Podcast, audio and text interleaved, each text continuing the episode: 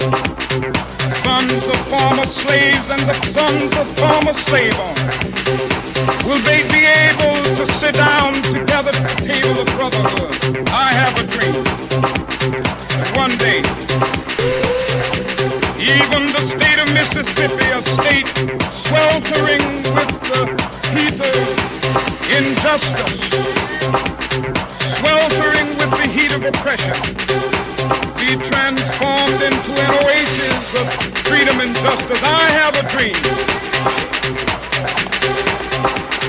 My four little children